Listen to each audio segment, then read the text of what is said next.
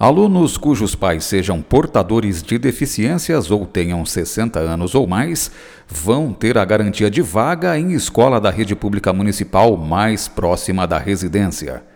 É o que determina o projeto de lei aprovado na sessão de Câmara do início da noite de segunda-feira, dia 18 de outubro.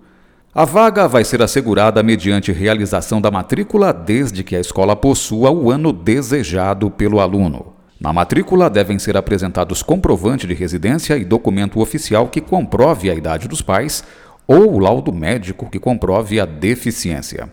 Os autores do projeto são os vereadores Marinho Almeida e Juliane Greco, que consideram na justificativa que o poder público deve estar atento às necessidades não só da criança e do adolescente, mas também à realidade dos pais ou responsáveis, remanejando as vagas de maneira a equalizar o acesso e estimular a inclusão.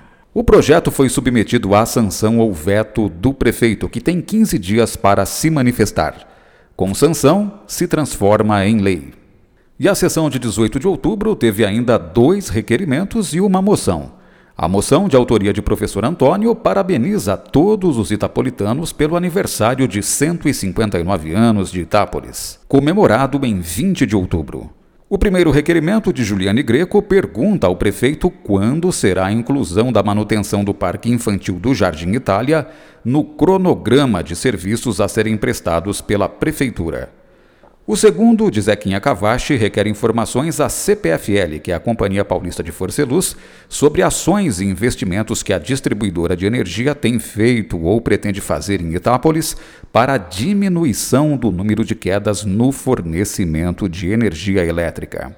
A município Andréia da Silva Primila utilizou a tribuna popular na sessão de 18 de outubro. A oradora utilizou os 10 minutos a que teve direito para expor aos vereadores o tema Educação Inclusiva nas Escolas Municipais.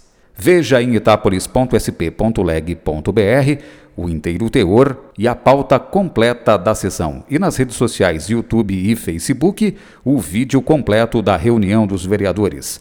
A próxima sessão ordinária vai ser na segunda-feira que vem, dia 25 de outubro, às seis e meia da noite. Flávio Moraes, Jornalismo, Câmara Municipal de Itápolis.